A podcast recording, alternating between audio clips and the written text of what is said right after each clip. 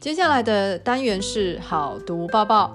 今天花露露要跟大家分享的是一篇由林同学阅读完《中学生报》法国年金改革引发全国抗争所写的心得。二零二三年的春天，法国总统马克宏推动年金改革，将退休年龄从原先的六十二岁提升到六十四岁，结果引发全国抗争。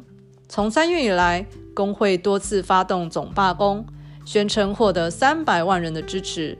都市交通和垃圾清运都陷入了停摆。民调指出，有三分之二的法国人反对这项改革提议。马克宏自知这项具有争议性的提案可能无法获得国会支持，因此采用第五共和宪法的特殊规定。这样的做法自然激发了更强大的反弹。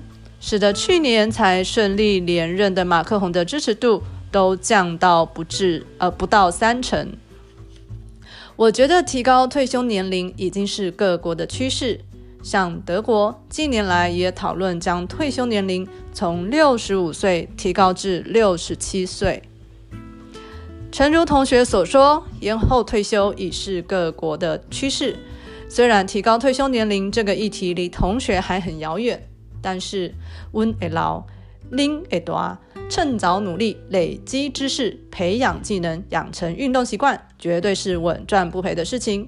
节目最后仍旧老话一句：没事多读报，读报能知天下事，能与世界接轨哦。好，读报报，我们下周见。